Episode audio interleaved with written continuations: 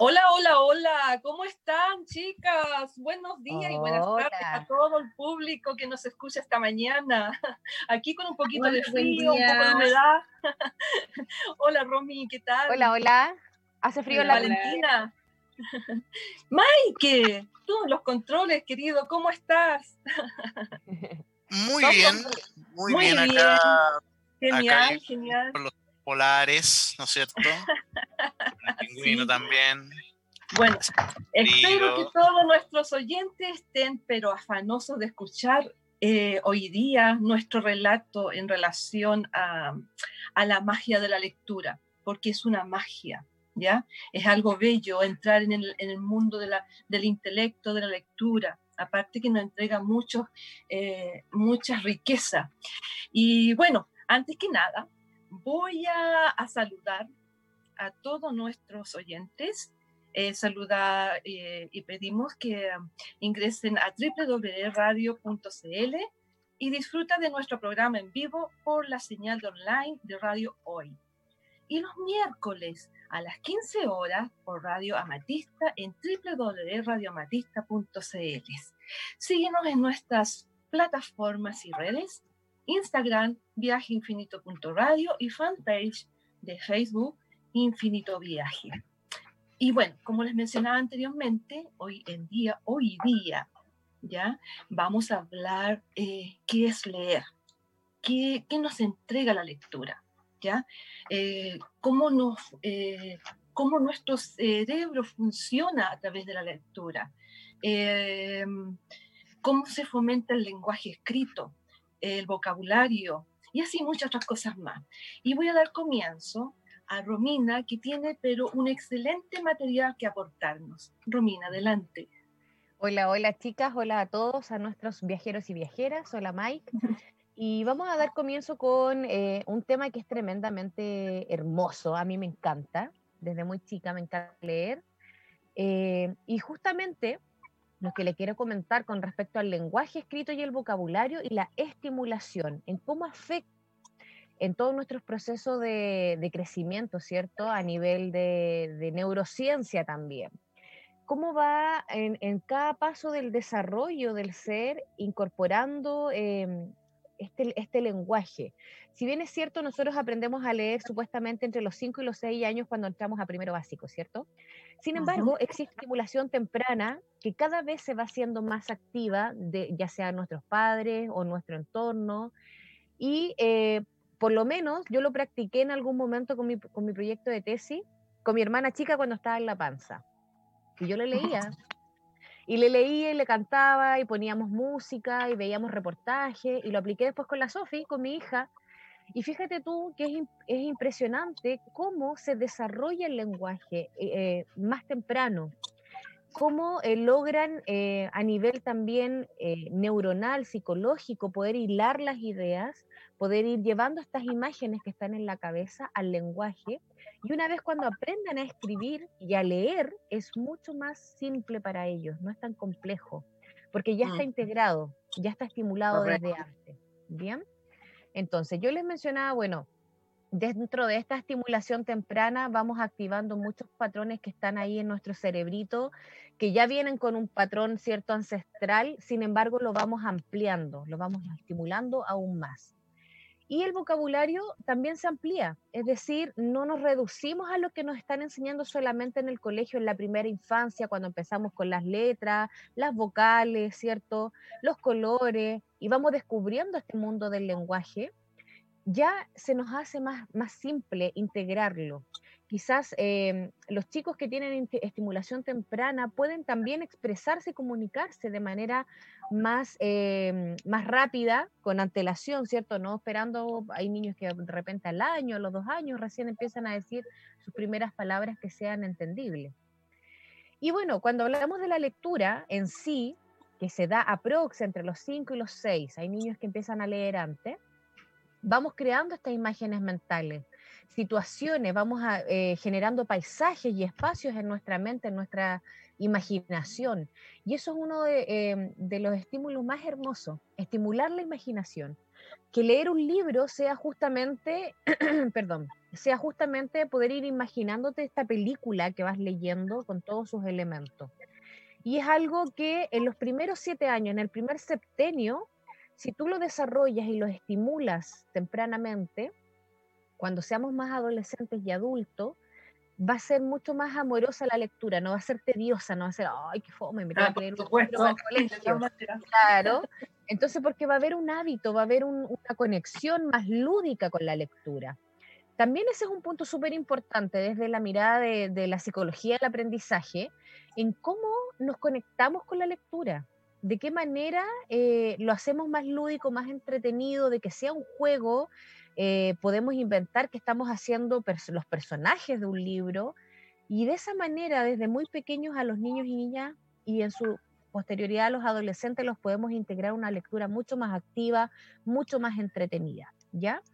Por supuesto vamos a estimular el cerebro, vamos a estimular el pensamiento simbólico, vamos a estimular el lenguaje, las imágenes mentales y la creatividad y también todas las estructuras cerebrales y las redes neuronales. O sea, tremendamente importante la lectura no solo para integrarnos a un sistema educativo, cierto que ya está estipulado y tiene una forma, sino que también a nivel psicológico, sociológico, emocional, eh, neuronal, del desarrollo evolutivo también del ser humano. Es tremendamente importante la conexión que existe con todas estas áreas si las logramos activar de manera temprana, de manera amorosa y de manera lúdica.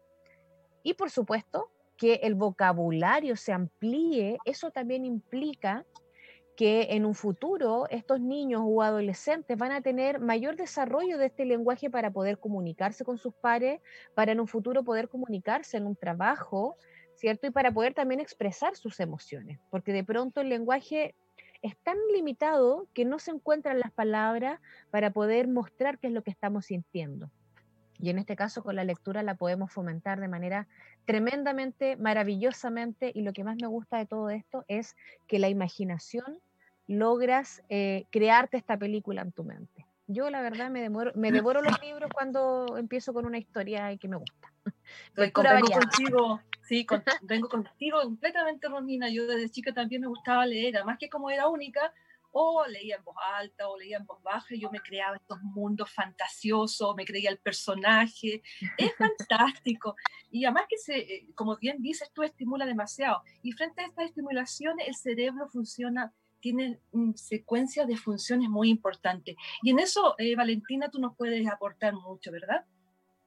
Sí, traje algo que me hizo a mí. Nunca me había interesado en ver cómo funciona nuestro cerebro, ¿ya? Y lo primero que les voy a decir, que leer es lo más antinatural que hacemos nosotros como seres humanos. La lectura al ser humano no le es algo normal, natural y es un aprendizaje, un gimnasio forzado. Exacto. Encontré ahí buscando, escarbando, escarbando, escarbando. Se inventa en la edad de bronce, en el 3200, 2400 años antes de, de Cristo. ¿Ya? Mm, Entonces, tampoco es antiguo, es bastante reciente. ¿Ya? ¿Y qué sucede? Que nosotros leemos, bueno, tanto a nivel sensorial, con la huella de los dedos, en las personas que tienen una discapacidad en su vista, sistema braille. ¿Perdón? El sistema braille. El sistema braille. O leemos con nuestros ojitos mirando. Pero en ese proceso, ¿qué es lo que hace el ojo? Es lo que hace el lente. Va conectado a la retina eh, y esta está conectada a nuestra corteza cerebral y toma fotografías. Miles de fotografías. Pero estas fotografías son codificadas o descodificadas a través de la profundidad y un libro es plano. Es codificado a través de luz y sombra y solamente tenemos negro y blanco por lo general, ¿ya? Y el proceso que se hace con esta información se... Vale, tu micrófono se cerró. Ahí sí. Ya. Entonces, va captando estas imágenes como fotografía y esto llega a una red cerebral que se transforma en una computadora que va a procesar mediante impulsos eléctricos. Pero si no mm. logra entender la profundidad, no logra ver la diferencia de colores, no logra ver el borde, no podemos leer. ¿Ya? Correcto. Así que eso es súper importante tener claro. De ahí la mm. importancia de, que si yo no soy capaz de ver los, los, bordes de algo, no puedo leer y necesito lentes. Y eso me va a dificultar muchísimo mi aprendizaje. Muchas veces a los niños no les gusta leer es porque ellos no ven los bordes y al no ver los bordes no pueden comprender. ¿Qué ocurre? Tomo la fotografía, ¿ya? Reconozco en la fotografía el abecedario que me han enseñado mientras no me enseñen el abecedario, no reconozco nada. Ya, para mí son palitos para allá, palitos para acá, para distintos lugares. Eso, ese carácter de una letra individual, esa fotografía individual, como que yo hago el zoom y me quedo con la letra de la palabra que estoy leyendo, la voy a conectar a una palabra en conjunto con las otras letras. Las agarro y las voy sumando. Todo esto es a la velocidad de la luz, obviamente cuando lo voy sumando, lo asocio a códigos que me han enseñado de gramática y de ortografía.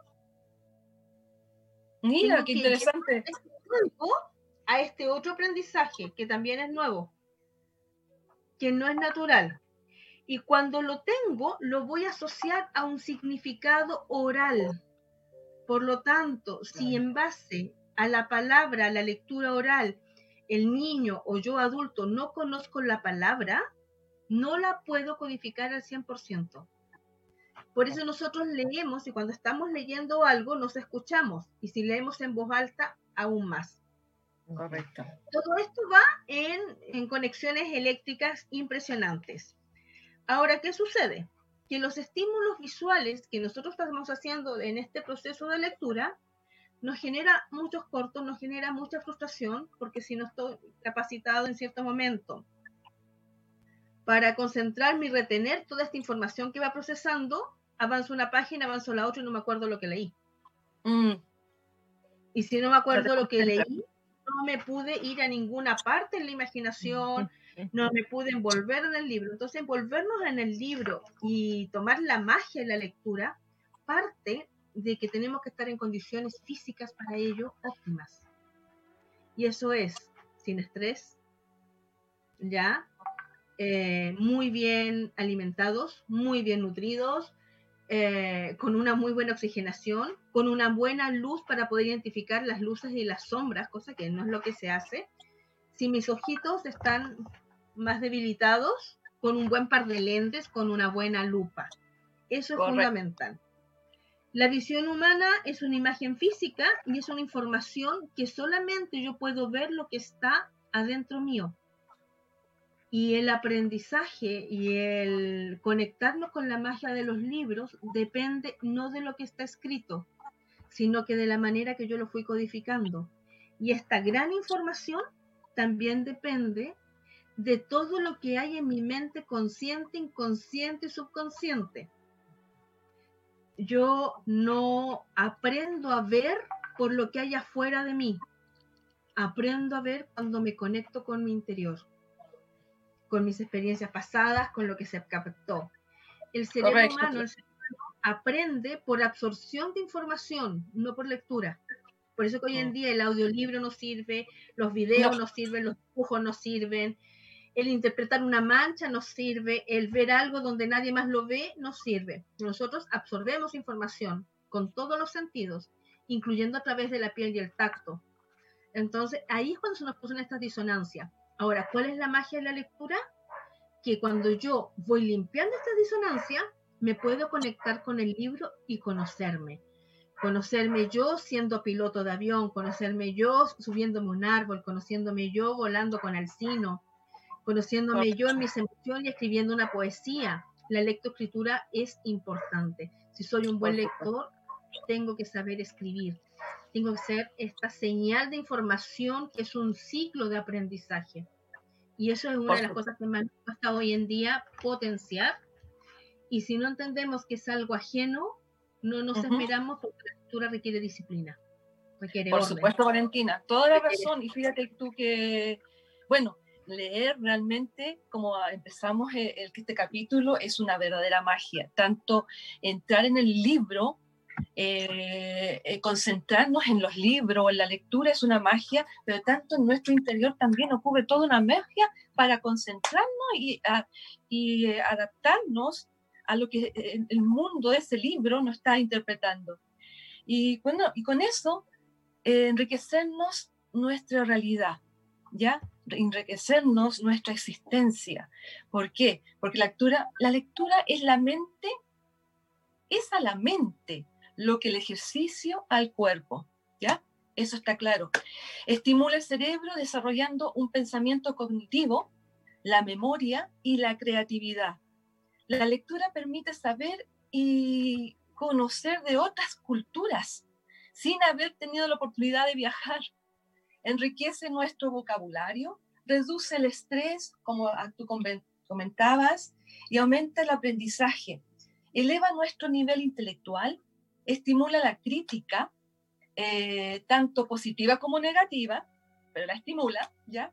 Leer nos puede hacer dudar y la vacilación nos hace investigar para corroborar o modificar aquello de lo que estamos eh, seguros o no seguros. Despierta nuestra curiosidad, provoca a nuestra imaginación, genera nuevas ideas, coquetea con nuestra inspiración. Eh, la lectura nos permite arrojarnos con valentía a nuestro interior, como tú comentabas, Valentina, escarbando nuestros profundos misterios. Nos permite evadirnos eh, por un momento de los problemas cotidianos, nos ayuda a sintetizar, a poner en orden nuestras ideas. Y cuando leemos, adquirimos eh, nuevas ideas o temáticas que nos permite establecer mejores conversaciones nos autoriza para opinar con, auto, eh, con autoridad eh, sobre diversos temas. Eh, nos conecta con el exterior y ponernos los zapatos de otras personas, ¿ya? Empatizar, ¿ya?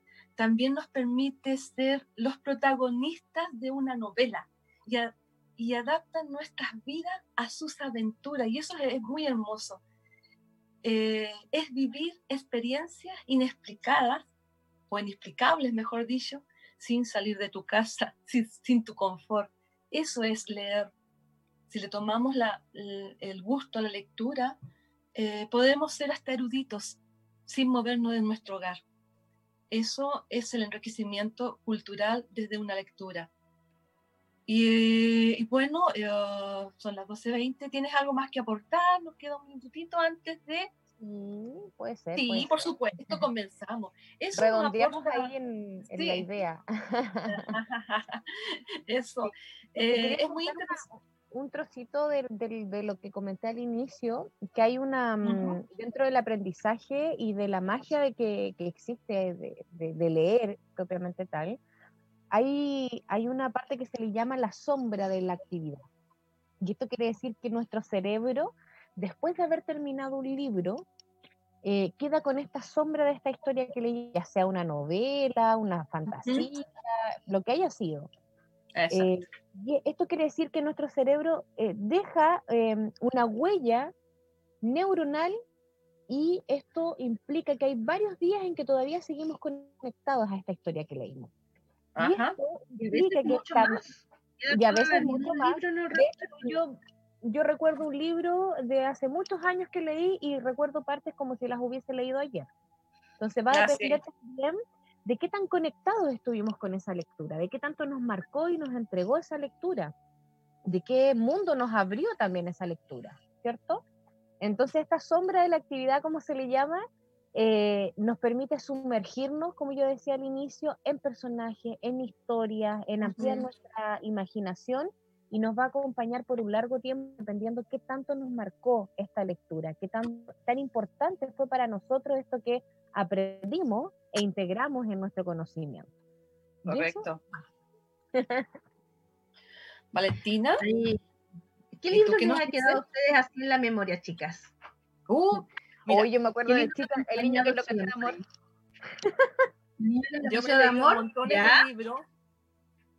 Me he leído montones de libros, sobre todo las crónicas de um, Anne Rice, papíricas. Me las leí completa y hasta el día de hoy todavía eh, sigo buscando esos libros porque son muy entretenidos. Te lleva a unos mundos, pero fantásticos, aparte de ser fantástico, dentro de una realidad eh, conceptual. Eh, no deformando la realidad. Sí, mucha leyenda, mucho mito y me encanta. A mí se me vuela la, me vuela la imaginación sobre eso. Y lo que más me gusta también sobre mm, los libros que tienen que ver con historia, ¿ya? Eh, con nuestro antepasado, con la greco-romana, con Alejandro el Magno, eh, cultura china, me, encanta, todas esas cosas. ¿Y a ti, Valentina, qué es lo que te gusta? lo que nunca me he podido olvidar y tengo esa tendencia hasta buscarlo hoy en día hasta en el cine, todas las novelas de Jane Esa fuerza femenina, esa mujer, este divagar en el amor, en los campos, que además siempre terminan bastante bien, por supuesto, ya con aceptación de las cosas, no de bien, vamos laborando contigo y vamos avanzando y la evolución me llamó la atención desde niña. Inclusive yo no era muy sociable y mis amigos eran los libros. Entonces era devorar y devorar y devorar en la adolescencia y viajar a todos esos lugares de magia. Sí. Fundamentales. es muy bonito. me encanta la Isabel Allende. La Isabel Allende también, porque pasa, pasa de novelas que son mm. muy reales, muy, muy desde su historia, pero también tiene unas novelas fantásticas maravillosas que también pues, te abre unos mundos eh, y, me encanta su forma de escribir. Además que, eh, eh, digamos, dentro de la lectura es simple, no es tan como caótica, no es tan como conflictiva, por lo tanto vas hilando muy rápidamente el contexto o, la historia. Sí, sí, absolutamente. Y lo otro, sido siempre súper busquilla con libros que tienen que ver con el desarrollo como de la mente y del conocimiento espiritual. De autoayuda. Ah, de, autoayuda. Ya. No sé sí, igual de autoayuda, pero ponte tú, claro, me gustan los libros también que tienen que ver con, con cosas como, mm, como no, tan, no, no, tan claras, como las, las historias de Brian Weiss. Que tienen Ay, que pero me encantan. Me encanta. Psicológicas, completamente. Psicológicas, Todo lo que tenga que ver con psicología, parapsicología, eh, me vuela la cabeza, encuentro que, es un mundo maravilloso. Recuerda que yo decía que lo que nosotros vemos no es lo que vemos afuera, sino lo que vemos adentro. Y ahí es toda la información. Entonces, todos estos libros nos ayudan a conectarnos con las vidas pasadas, nos sacan de la realidad, no hay límite, no necesitas benzina para moverte a un lugar, ni necesito que el mundo me comprenda cuando tengo un pues. libro de nos hablan de otras dimensiones, me puedo conectar. Y, nosotros hablamos entre 18 y 33 dimensiones que hoy en día el hombre puede acercarse, el ser humano puede acercarse, no las podremos comprender todas, pero estamos en la tercera. Somos tridimensionales, venimos de la bidimensional, de algo más plano. Estamos pasando a la quinta. Y de ahí hacia arriba la lectura nos permite conectarnos con todo ello porque hace este engranaje de despertar las redes eléctricas para expandir mi pineal, mi hipófisis y poder comprender desde el corazón, no desde acá, porque la, mente, la materia gris es bastante limitada. Y además que sabemos usar solamente un 10%. así es, así es. así es. Imagínate la, la estimuláramos de antes. Claro. bueno, chicas, eh, ¿qué les parece si pasamos ahora a, una pausa musical? ¿Ya? Eh, con Lorena Mansuera y Hugo Cuevas. Poema de 15 de Neruda. Qué lindo escucharlo en una versión musical. Es muy lindo, es muy bonita, muy linda, hermoso. Algo nuestro también. Algo nuestro. Absolutamente. Bueno, bueno, ojalá les haya gustado el tema que acaban de escuchar, un lindo tema eh, de poema 15 de Pablo Neruda. Y bueno, chicas, a ver, ¿tienen algún saludito por allí? Eh, bueno, primero que nada, yo voy a saludar a Miguel, un amigo que nos estaba escuchando eh, la semana pasada le encantó, iba a tratar de esta semana porque ya le tocaba trabajar, así que no sabía si podía conectar. Pero de todas maneras, por si que lo estás eh, escuchando, un cariñoso saludo para, ti, Miguel. Saludito para Miguel. Romina, por acá. Acepto los saludos. Ay, dice Miguel. Era otro Miguel. Era otro Miguel. Sí, por acá tengo un saludito para Carolina Rojas, una hermosa persona, una gran terapeuta amiga, eh, que además ella nos está escuchando en este momento y eh, el día martes va a tener su charla de eh, nuestra asociación de Antech a las 7 de la tarde. Así que además les vamos a dejar ahí también la invitación en nuestras redes para que se sumen, para que puedan también ahí instruirse, comentar, ¿cierto?, sobre el, si el, dolor es nuestro castigo o nuestro maestro. Así que va a ser súper interesante. Yo creo que es nuestro Un besito para la Carola. Un besito para la Carola. Eso. Y bien.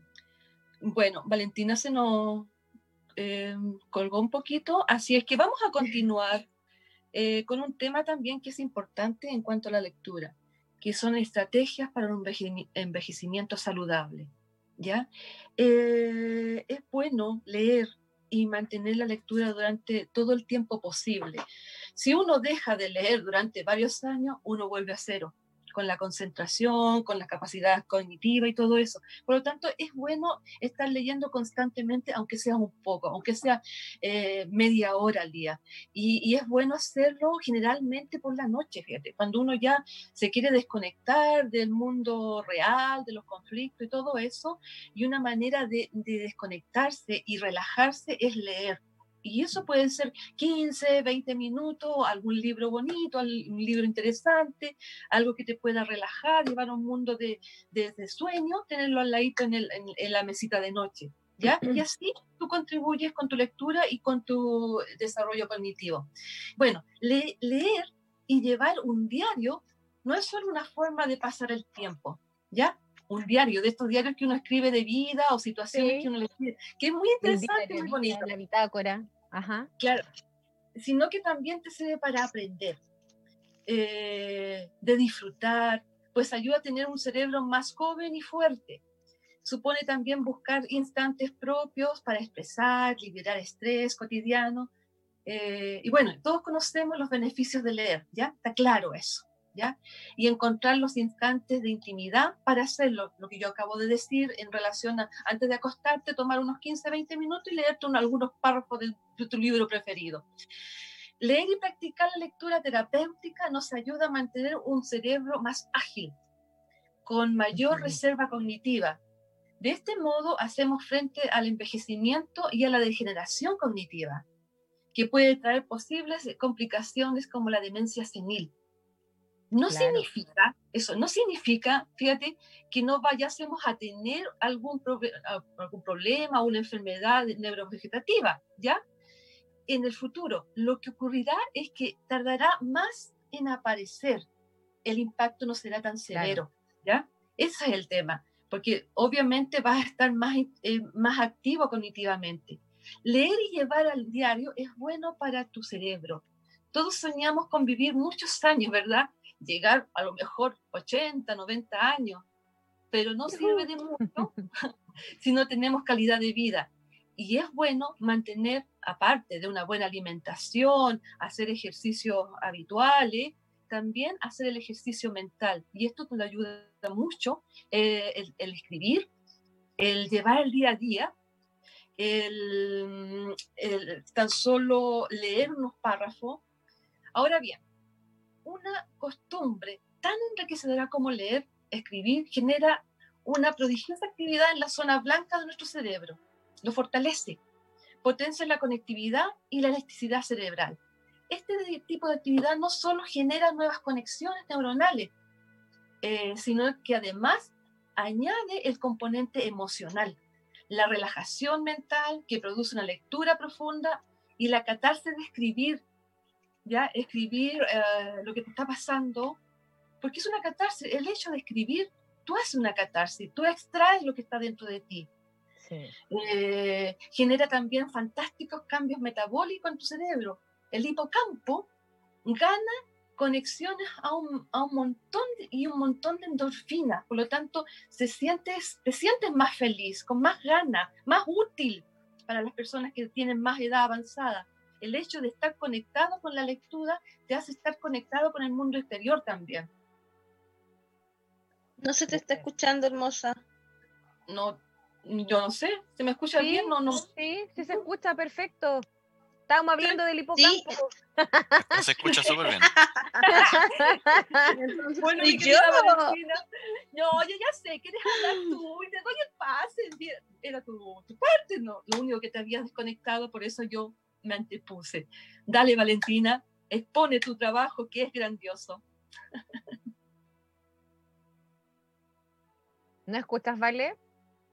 Valentina. A lo mejor no escuchas desfasado, ahí sí. Ah, ya, ya. No estaba escuchando desfasado. Valentina, expone tu gran trabajo de investigación. Te estamos esperando, Linda. Bueno, yo les quería contar un poquito de que cuando nosotros tenemos un libro, hay palabras que, a que son mantras y tienen una influencia sobre nosotros igual que un libro entero. Por ejemplo, si en algún libro yo encuentro muchos no, no hagas, no sientas, no veas, la negación está muy presente, mis capacidades neuronales se van a cerrar, porque lo entiendo desde la vibración. Las palabras toman la energía y la frecuencia por el cual son creadas o tienen una intención. Si yo hablo, por ejemplo, eh, con tanto no, mi mente entiende que el no está en mí y me cierro al aprendizaje, me cierro a la lectura y a toda esta magia que se puede brindar en mi interior también me cierro. De ahí que hoy en día hay estilos de escribir textos grandes, libros, en donde no hay ningún no, ya, porque va a bloquear al, lector. Hay otras palabras, ya, que tienen influencias mágicas, eh, que tienen un gran poder espiritual. En ellas tenemos la palabra amor, la palabra gracias, gratitud, la palabra alma, y actúan igual que un om. Nos conectan con la espiritualidad sencillamente porque ahí están expresadas.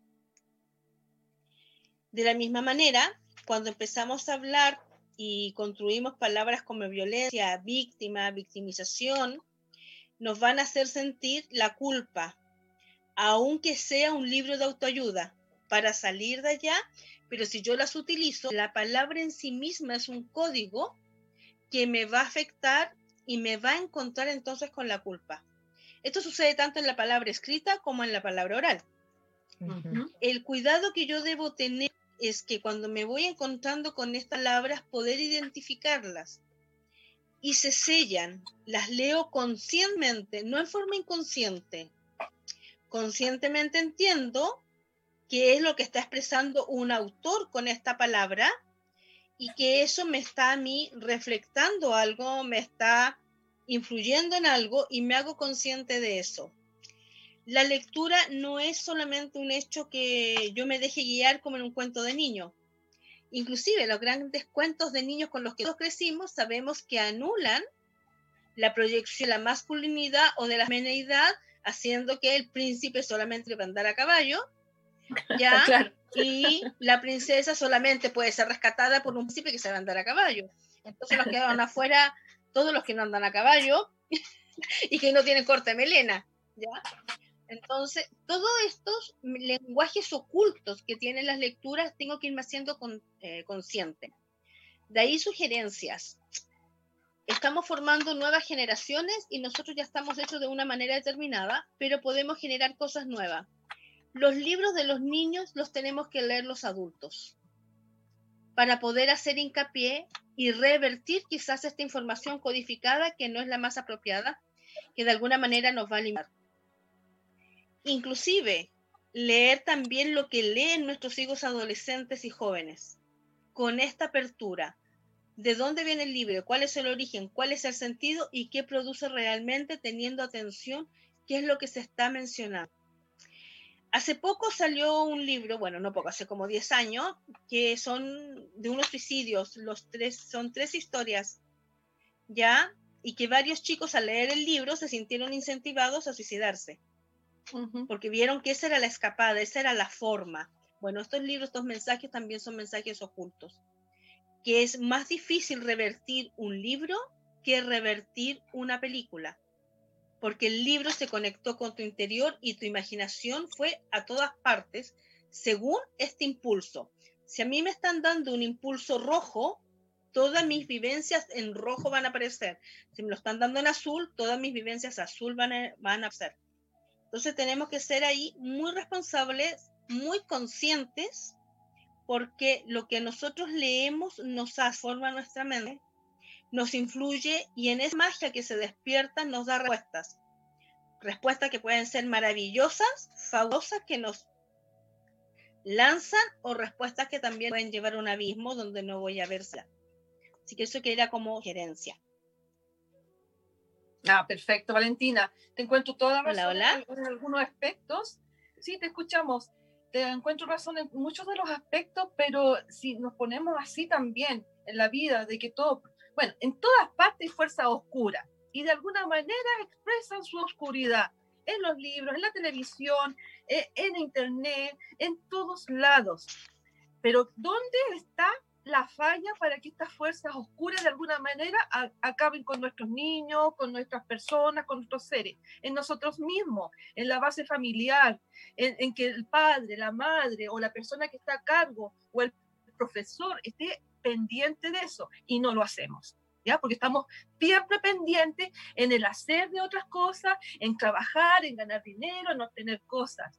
Y ahí está el problema, cuando nosotros dejamos que nuestros niños, eh, para, que no hacerme cargo a lo mejor porque me quita mucho tiempo y tengo que hacerme caso de otras cosas, los dejamos que lean situaciones de internet o de libros o, o películas. Pero eso, la responsabilidad es netamente nuestra pero el tiempo no lo tenemos porque vivimos apresuradamente. Y bueno, y con eso, esa era parte. y con eso, em, eh, Romy. Sí, acá estoy. Vamos a hablar un poco de la imaginación, de la curiosidad, un tema importante también dentro de todo este contexto. ¿Qué nos tienes para prepararnos?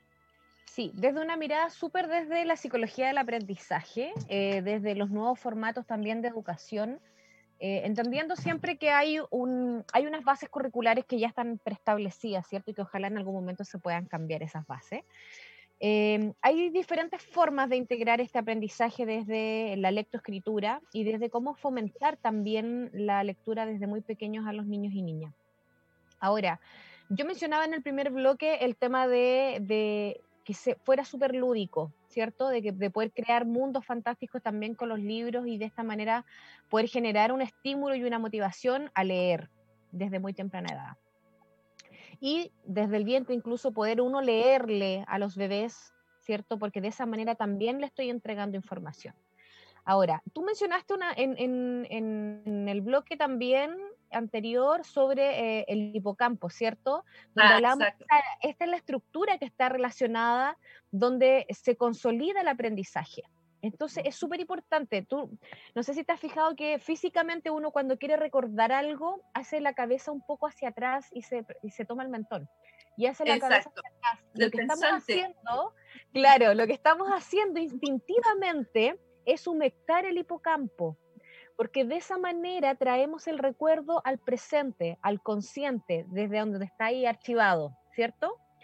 Eh, de esta manera ayudamos también a las conexiones establecidas por otras estructuras. Ahí hay un sinfín de temas ya más biológicos, ¿cierto? La amígdala, el hipotálamo, ah, la, corticales, ¿cierto? Donde se estimula el pensamiento, las emociones, que todo esto va relacionado. Esto es muy bonito porque es como una danza. Por eso cuando hablamos de la magia de la lectura, es justamente eso, se genera una magia impresionante a nivel neuronal, biológico, fisiológico, emocional y también social, porque como tú mencionabas, esto enriquece tremendamente el vocabulario, amplía nuestro intelecto, eh, y nos da herramientas también para que eh, en nuestro camino de autoconocimiento y de crecimiento espiritual, de sanación, vayamos buscando nuestro propio camino, ¿cierto?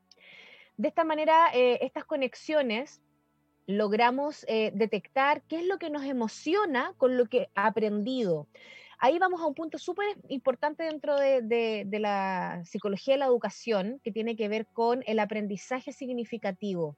Y es algo que a mí me gustaba mucho aplicar cuando eh, por ahí, dentro de todo lo que he estudiado, estudié educación de párvulo. Y lo aplico mm. mucho en mis clases. Eh, cuando yo realizo clases de, de, terapia, ¿cierto? Estamos formando ahí alguna, alguna técnica. Eh, me gusta mucho aplicarlo porque siento que es una de las maneras más lúdicas y maravilloso. Por algo también siento que estoy muy relacionada con las comunicaciones y con el arte, que es el teatro, que es la manera y la forma en la cual comunico. Y eso te deja el aprendizaje significativo. Y cuando hablamos de los libros y, lo llevamos a este escenario, digamos, el libro, vamos a experimentar con la curiosidad de un niño o de un adolescente. E, es más, yo recuerdo mucho a un profesor de un preuniversitario, es decir, cuando ya te estabas preparando para dar una prueba, sin embargo, no era fome, era más entretenido que en el colegio este profesor y que era un profesor de historia. Y nos contaba la historia de una forma tan lúdica, tan entretenida, que nos hacía explorar en nuestra propia curiosidad perdón, y querer saber más con respecto a esa situación. Ya no era una fecha, ya no era una situación fome, era de verdad querer conectar con la emoción de, de ese lugar que él nos estaba contando y nos situaba en esta imaginación tremenda en una sala de clase y nos hacía participar. Nosotros éramos, no éramos el árbol 1, el soldado 2, ¿te fijáis?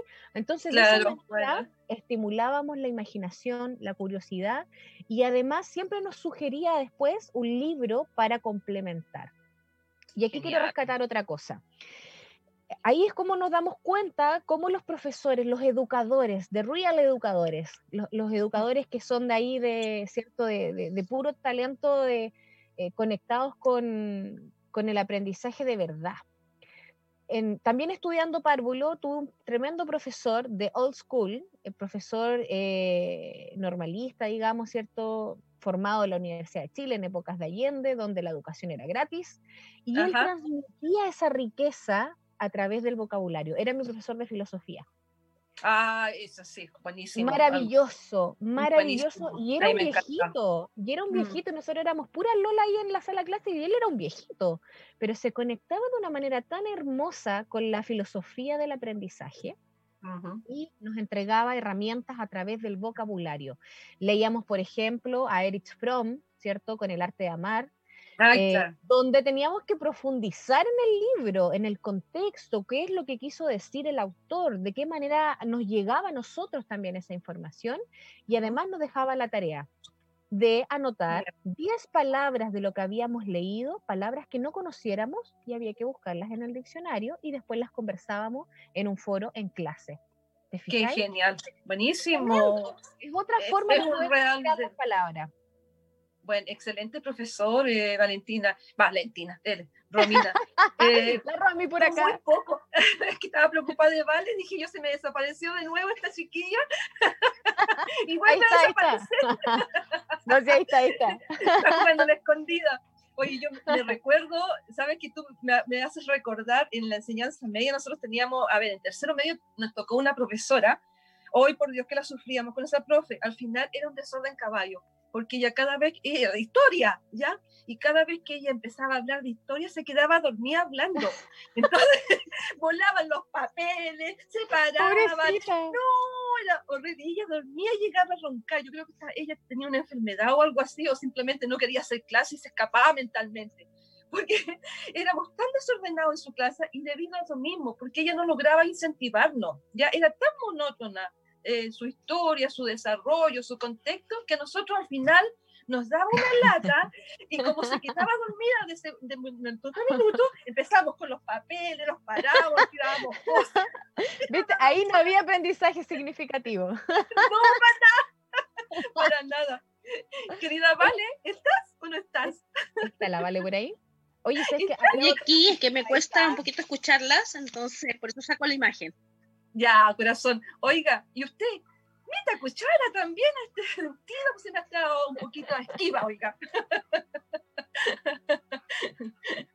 Las comunicaciones, Mercurio, Mercurio. Por, por, sí. Ahí sí. Ahí, sí. ya, ahora sí. ¿Algún relato, alguna situación que te haya sucedido cuando tú estudiabas con algún profesor, ya que eso quedamos finalmente conversando? Sí, en, esta conversación, yo creo que la magia de una profesora, la señorita Estrella, una profesora que era una señora mayor, en quinto básico me enamoró de la historia. Mm. Porque justo en, cuando tienen 10 años, dentro del plan de estudio, y eso no ha cambiado, estamos estudiando los dioses, las historias de Grecia, los romanos, Babilonia, y ella le daba una importancia grandiosa a esas áreas y permitía soñar y conectarse, por eso digo, con ese mundo interior que uno tiene ya que se activa, a través de las lecturas. Entonces los libros de historia, ella nos los leía, porque ninguno de nosotros los quería leer, ya, no, no estábamos muy motivados en la lectura en esa etapa, pero ella los leía colocándole matices y me hace mucho sentido lo que decíamos anteriormente, que la palabra oral, cuando es escuchada, obviamente puedo comprender mejor estos caracteres que a veces todavía no identifico. Exacto. Y que por distintos motivos de mi desarrollo neuronal y de mi madurez, a lo mejor no voy a tener un contacto directo con ellos. Hoy me encanta, todos los niños hay, hay libros desde los seis meses libros de tela. Increíble. El niño se empieza a familiarizar con el libro, en donde el libro es algo flexible, que adapto a mi vida. En el, caso mío, los libros eran sagrados y casi no se tocan. Se leen, pero no se tocan. Era una cosa media rara. Los libros de mi familia eran como una gran biblioteca, pero estaba ahí, imponente, fría. Hoy no, los libros son, son adecuados. Son eh, portátiles, hay libros de bolsillo, hay unos libros chiquititos, hay más grandes, tienen más imágenes. Mientras más espaciado el carácter, mejor, más fácil para asimilar la información, porque nos permite ver eso sí, esta luz y sombra. Estos libros chiquititos, y yo apelo a, a los que hicieron la Biblia, la debieron haber hecho en varios tomos y con una letra más grande me favorecería poder tener contacto con ella. Sí, bueno, hoy en día hay tanta variedad, tanta variedad, desde el libro físico, que es un mundo, eh, y bueno, está la lectura digital, está la, la, lectura este, el PDF. por internet, en PDF, que también que no es mala, pues si olvídate, los libros igual cuestan sus lucas, ¿ya? Y no son muy baratitos. Creo que en Argentina son baratos, Bajemos el impuesto al libro. Por favor. En Argentina son harto baratos los libros y cuando uno va para allá tiene que aprovechar de traerse varios libros. Lo que aquí son harto caros. Y los Oye, buenos un dato ahí. Pasa un dato ahí, Evelyn, sorry que te interrumpa. Acá en Chile, como bueno, el impuesto al libro es tremendo, es horrible. Hay, hay un dato muy bueno, ahora bueno, estamos en cuarentena, pero yo me imagino que digitalmente puede existir y cuando ya salgamos de cuarentena va a volver ya al, terreno físico. En la Universidad de Chile, en el Metro Universidad de Chile, al costado de la Universidad de Chile se pone un toldito por lo menos tres veces en el año y se hace una venta masiva de libros a bajo costo, te juro. Yo por 10 lucas me compraba cuatro libros maravillosos. Sí, yo también he aprovechado esa instancia, son muy buenos. Sí, muy me acuerdo cuando, trabajaba en el centro, porque esto lleva ya harto tiempo haciéndose. Antes estaba interiormente en una de las. Estaba, sí, antes estaba adentro. Estaba, adentro y era bastante bueno. Y, y bueno, Así hay un, hay un mundo de información mediante libros, mediante eh, internet, la era digital y todo ese tipo de cosas. Y bueno, vamos antes de seguir a otros temas importantes en referencia, vamos a dar una pausa musical. ¿Y qué les parece si mm, Mike nos pone con Lorena más? No, hola, no, no, no, me perdí. Pausa musical con Pedro Pastor y Suso Sondón en Valiente. Valiente. Valiente. Oh, que estoy bien. valiente, valiente. Valiente, ¿De dónde saqué eso? Vamos, Mike. hola, hola. Estamos, de vuelta. aquí. Eh, muertos de la risa porque estábamos haciendo puras tallas y bromas. Eh, no, no, sé cómo superar esto. Estos perritos que me hacen pasar vergüenza. Estamos comunicándonos ahora con los hermanos espérense, espérense momentito. También quieren Esto es un caos. No hay caso. Bueno, chicos, bienvenidos nuevamente. Perdonen todo este desastre y esta locura. Bueno, ¿cómo así? ¿Qué le vamos a hacer? Completamente en vivo. Exactamente en vivo. Y bueno, mi querida Romina, te voy a dar el pase a ti. Romy, abre tu micrófono. Sí, ahí sí. Eh, te voy a dar el pase aquí. Eh, comentando un poco de lo asombroso y de la creatividad de la lectura. Y también de los arquetipos eh, astrológicos, que nos vas a hablar sobre esos dos temas. Adelante, Romy. Molte grazie. bueno, tomando esto mismo de la, de la creatividad, ¿cierto? Yéndonos a los arquetipos astrológicos, nos vamos a ir primero que todo a la comunicación, que está regido siempre, que yo les menciono a Mercurio. Mercurio rige las comunicaciones. Eh, y todo lo que tiene que ver también con eh, eh, la creatividad, ya sea escrita o verbal o incluso del intelecto. Entonces, es súper importante revisar como herramienta de autoconocimiento donde tenemos a Mercurio en nuestra carta y de esa manera vamos a lograr potenciar y conectar aún mejor con esa parte nuestra que tiene que ver con la comunicación, con la escritura, con la comunicación verbal y, también con el ir em, potenciando también este, este cerebro que quiere ser eh, curioso y quiere aprender y quiere eh, activar también este intelecto. Y eso podemos llevarlo de manera personal o también en el área del trabajo o en el área de los estudios. Para eso, ¿cierto? Eh, desde la carta astral vamos a ir revisando las casas astrales, dónde está ubicado Mercurio, si está haciendo algún, alguna conjunción o alguna cuadratura con otro planeta, que eso a lo mejor o nos potencia esa energía o nos va a quizás significar que sea un poquito más complejo. Por ejemplo, cuando hablamos de eh, chiquillos que en el colegio están muy mal diagnosticados con TDAH, ¿cierto? Que, me carga, porque en definitiva son niños felices para mí nomás, niños felices, muy activos y muy creativos. Eh, en la carta astral vamos a revisar dónde está su Mercurio, dónde está su Luna, dónde está su Marte, y de eso vamos a ir sacando una radiografía de este chico o de esta chica de, cómo podemos entonces potenciar toda esa creatividad y esa magia que tiene en su cabeza, cómo poder llevarla, ¿cierto? Y plasmarla al estudio, eh, a esta dinámica de aprendizaje que a lo mejor está bastante obsoleta y para este niño tiene que ser significativa para que genere un impacto para que genere esta capacidad de asombro. Eso es lo que ocurre hoy día en las aulas. Eh, los chicos han perdido la capacidad de asombro porque es todo muy mecánico. Entonces, em, para poder fomentar justamente la capacidad de asombro y la creatividad, una de las herramientas, por ejemplo, que yo he tratado niños que han sido diagnosticados con TDAH y, ya están con un tratamiento eh, em, alópata, e, por, decirlo, medicados, y que no es lo mejor. Entonces mm. podemos por este lado holístico tratar con flores de Bach, ¿cierto? Para ir armonizando eh, también con terapia energética, con terapia transpersonal y por supuesto con la terapia astrológica, que eso nos da herramientas súper claras y precisas de arquetipos. Uno de ellos, como les mencionaba, Mercurio, para revisar ahí la creatividad. La luna, ¿dónde está su emocionalidad? ¿En qué casa está? ¿Cómo conecta? ¿Cómo se emociona? ¿Cómo eh, se relaciona con los vínculos? Marte, que tiene que ver con la energía más masculina, de la acción, eh, ¿Qué tanto fuego también tienen en la carta? Si nos vamos a los elementos, porque eso va a hablar de un niño o una niña que va a ser mucho más activa y va a generar mucho más impacto del aprendizaje desde lo activo, no desde lo más piolita como los en, las energías tierra, que, que, son más en el aquí y el ahora, pero también tiene, son mucho más cuadradas. ¿Eh? que, tengo que entregarle una información que sea súper clara, precisa y ordenada, si no, no aprendo. Imagínense si pudiéramos incorporar toda esta información a lo que es el aprendizaje hoy en día, a un currículum mucho más integral, eh, a una forma de aprender que sea mucho más lúdica y entretenida.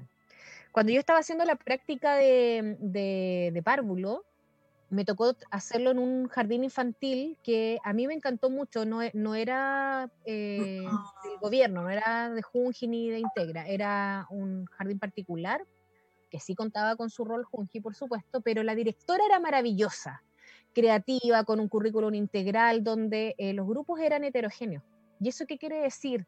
Que no había un medio menor, un medio mayor, un transición 1, un transición 2. Ella trabajaba en el aula con todos los grupos incorporados habían ciertas actividades que eran personalizadas por grupo, pero habían otras que eran en el macro. Todas trabajaban juntas. Y una de ellas era la lectura, donde se, trabajaba con títeres, donde había un cuentacuentos y todos los niños en círculo podían participar de esta actividad.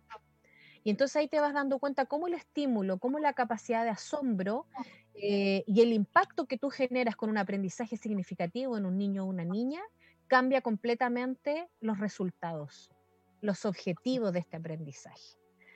Bien, eso.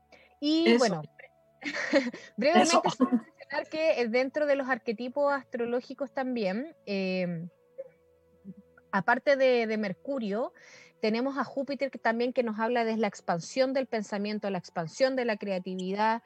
Eh, tenemos a Saturno, que también es el sabio ahí del universo, que es el que nos enseña a poner límites, que también es importante cuando estamos en un proceso de aprendizaje, en todos nuestros procesos cíclicos de desarrollo. Eh, como herramienta, siempre recomiendo la carta astral para poder trabajar en diversas situaciones que en, lo lúdico o en el consciente no podemos comprender. Esta es una de las herramientas que nos pueden ayudar a poder ir soltando estos nudos en nuestra vida y en el aprendizaje no es menor, ¿cierto?, poner atención acá. Sobre todo a estos chicos que han sido tan mal diagnosticados y sobremedicados. Ese es mi aporte por hoy querida. Muy bien, eso me parece interesante y bueno, hay mucho que aprender ahí. ¿ah? Y bueno, a veces eh, también tiene que ver mucho con los sistemas que van inventando cosas como para crear, para sacar plata. Simplemente no quiero irme contra nada, pero hay veces que también se manipula mucho el tema y se aprovechan de los más débiles, que en este caso son los niños. ¿ah? Y que nosotros los padres muchas veces también entramos en ese rol. Y, bueno, yo quiero eh, darle el paso a Valentina porque tiene un, un, documento o algo, un material muy importante, eh, cual no ha podido eh, expresarlo porque ha tenido algunos problemas eh, con las comunicaciones. La conexión. Le cedo el pase para que se libere mi querida Valentina de todo ese conocimiento que quiere darnos. Muchas gracias, Evelyn. Sí, quería hablarles yo traer la, eh, la, lectura y la escritura en el fondo a la parte más orgánica. Ya entender y por qué hablamos de un legado de la lectura, el legado de la escritura, que es la acción de interpretar los caracteres y de hacer todas estas conexiones, porque es la, es la forma en que nosotros nos vamos a adjudicar información que luego vamos a compartir, que vamos a heredar a otros porque lo que pasa por esta malla neuronal queda en la memoria celular, no lo salta. Entender que el momento de la lectura es un momento de intimidad que me saca del tiempo. Yo dejo de estar en el presente cuando tomo un libro y me voy a trasladar en un momento de intimidad a este viaje maravilloso. De esa manera genero cosas que son fundamentales, genero un relajo. Si es un libro físico, si es un libro textual y no audiolibro, voy a favorecer el liberar el estrés y voy a dormir muy bien además. Si es un audiolibro, me voy a exaltar, probablemente me duerma por cansancio, pero no por relajo, ¿ya? Se dice que un libro te reduce un estrés un 68%, entonces es una excelente manera, pero siempre y cuando lo llevo yo a mi intimidad para así expanderlo y acepto este no tiempo existe el poder del libro que se transforma en un poder terapéutico y se habla de la biblioterapia. No solo porque tengamos libros de autoayuda físicamente, sino que por todo lo que generan estos caracteres cuando yo los voy entendiendo. Además de eso, me permite mantener la historia vigente, modificar la historia si quiero, cambiar la historia también o fidelizarme a una historia el libro o el papel en blanco aguanta todo, ¿ya? Entonces yo puedo escribir una realidad que no es y que pueda perdurar, perdurar por los años y después cuando alguien lo tome, no, no va a saber si era cierto o, no o incierto. Y lo mismo que nos pasa inclusive con, con la Biblia, ya que en algún momento uno cuestiona algunas cosas, será cierto o no será cierto, porque lo escribe un ser humano, aunque esté dictado con información más divina o espiritual. ¿Ya? Cuando leemos algo importante acá, ficción, desarrollamos la empatía, porque nuestra mente, nuestras estructuras se flexibilizan. Cuando leemos acción, desarrollamos la disciplina, el foco y la voluntad. Cuando leemos historias de amor, nos sensibilizamos, pero en un equilibrio educando mucho más nuestras emociones. Leer en el ejercicio real de la lectura y de poder hacer este viaje interior, ahí activo la memoria.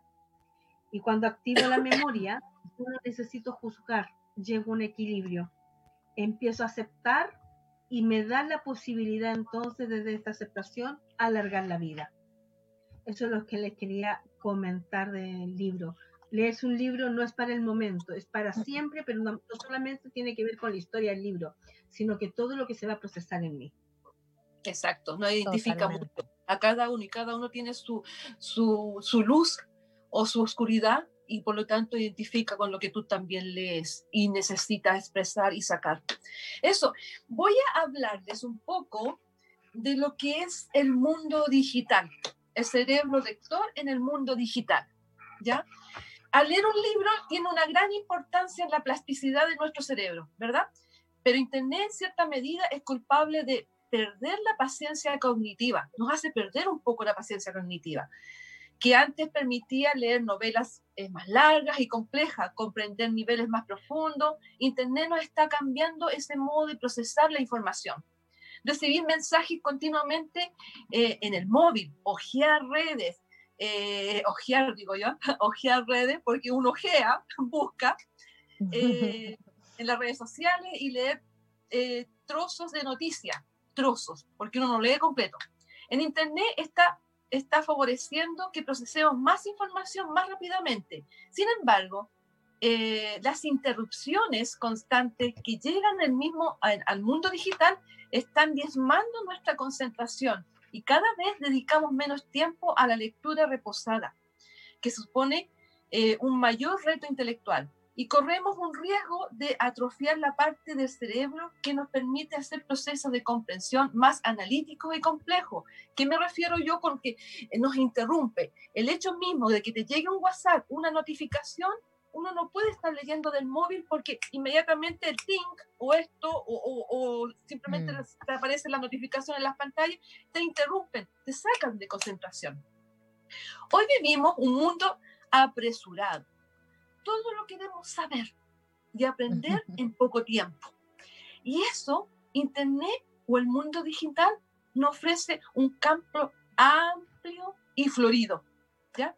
Por lo tanto, muchas veces su obnubilación, con o sea, nos obnubila, ¿ya?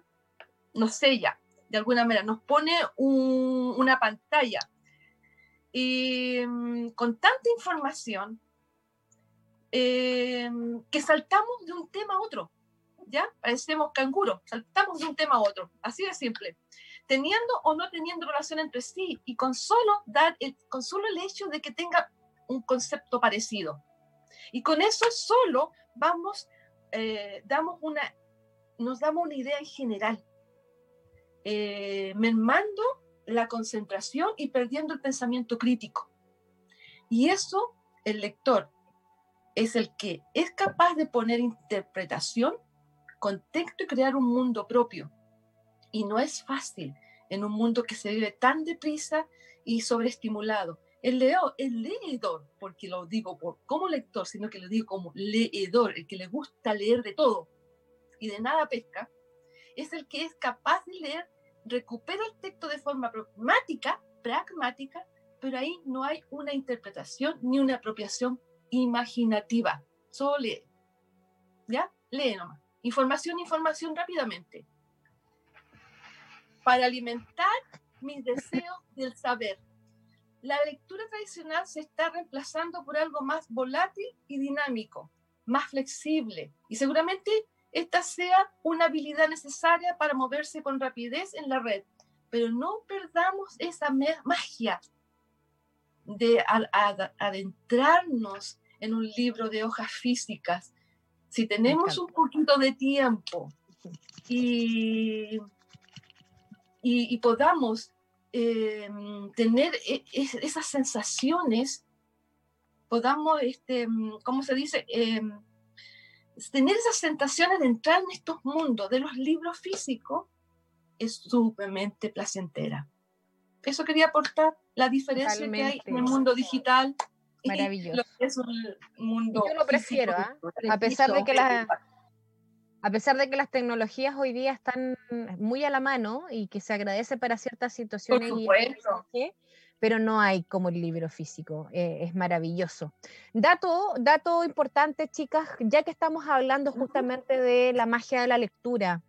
Una tremenda noticia hoy día, primero de septiembre del año 2020, eh, gana el Premio Nacional de Literatura nuestro querido Elicura Chihuailaf, escritor y poeta mapuche que ha llevado una tradición eh, mm. mapuche, ¿cierto?, de manera oral, y todo el universo poético de nuestro pueblo, más allá de las fronteras de la propia cultura. Así que muchas felicitaciones y qué maravillosa noticia. Gran noticia. Y gracias por traerla, Carmen. Gracias, gracias. Por Importante. Importante. Una poesía, otra son nuestros ancestros, sí. y son quienes hablan de tierra, hablan desde la base. Así que con mayor razón este reconocimiento, que un reconocimiento hermoso. Hermoso, hermoso. De su propia conexión con el universo, con su universo, con la dinámica de traslación, de rotación de la madre naturaleza, del contacto con lo, con lo divino, del contacto con los animales y con su ser interior. Eso, eso hablan de nuestros ancestros de, generalmente en sus lecturas, en sus escritos, y es muy bello. Eso pues chicas, y, bueno, ¿algo más que acotar el tema o si no vamos, eh, vamos comunicando? A mí me quedó una colita. Diga. Me quedó una colita cortita. Uno, leer un libro no es leerse el título del libro, ni el prólogo o el resumen de la parte de. Aclarar, por favor. Leer un diario no es leerse los titulares y los obituarios. Leer es el momento de intimidad en que agarras el libro. Si vas a escuchar un audiolibro, te sientas a escuchar el audiolibro. No lo pones mientras cocinas, aseas, limpias el auto. No, te concentras en eso. Y ojo, que un audiolibro te puede despegar, entonces no son tan recomendados al momento de la, eh, de la conducción, porque ah, te fuiste con el mensaje y no vas a ir atento. En ese momento tu cerebro va a decidir volarse y no estar atento a la señal. Así que no, no, no, error. Bueno, yo les voy a decir algo el cerebro no, eh, que no se usa se atrofia, ¿ya? El cerebro que solo almacena preocupación y pensamientos obsesivos se vuelve lento, pierde capacidad de reacción, está en nosotros mismos evitarlo. Lee un libro, hazte un cuaderno de hojas blancas, llénalo con la belleza de tus pensamientos, luego léelo y podrás entenderte a ti mismo, conocerte cuán creativo eres. Vas a ver que te, te va a sorprender. Sí, gracias, qué maravilloso. Yo escribo, yo escribo poesía desde los nueve años. ¡Uh, ¡Qué maravilla! No sabía eso tuyo. tengo, mis, tengo mis libros. Que mostrar. Tengo mis libros, mis cuadernos ahí guardaditos, algún día serán editados. Genial, Muy así sea pronto. Muy Eso. Y bueno, teniendo nuestras conclusiones finales, ¿algo más que aportar, Romina? Solo brevemente recordarles e eh, invitar a todos nuestros auditores y auditoras viajeros y viajeras que vamos a dejar eh, una invitación en nuestras redes sociales ya que hoy día hay una charla hermosa em, en Antech, Asociación Nacional de Terapeutas de Chile. Pueden ingresar también a la página de antech.ag en Instagram y antech.ag terapeutas en Facebook. Hoy día va a estar Carolina Rojas Arroyo con un tema muy bonito que habla de merezco vivir sin dolor. Así que van a haber varios puntos importantes ahí. Si se quieren sumar a través de nuestras plataformas, vamos a entregar el link a través de Meet eh, de Google para que puedan participar. Eso, agradecer la instancia, agradecer la magia de los libros, que es maravilloso. Perfecto. Y bueno, y recordándoles que este programa estará disponible esta semana en canal de YouTube, eh, Radio Hoy. Eh, recuerda, seguimos en nuestras redes, Instagram, viajeinfinito.radio, fanpage, eh, Facebook Infinito Viaje. Revive este capítulo mañana miércoles a las 15 horas por Radio Amatista en www.radioamatista.cl. Además, algo importante, la próxima semana tenemos un nuevo em, relato y conversación grata entre nosotros es que se va a relacionar con mejorando la comunicación sexual. ¡Wow! Está fuerte y pasional. Tremendo Eso. Bueno, y despidiéndonos, eh, nos vemos la próxima semana en un nuevo viaje infinito y la conexión a tu interior. Y con esto, el tema musical de cierre, pero Tachinko, canción para el viento. Hermosa, me encanta la pelota. Adiós, chao, chao. Chao, chao.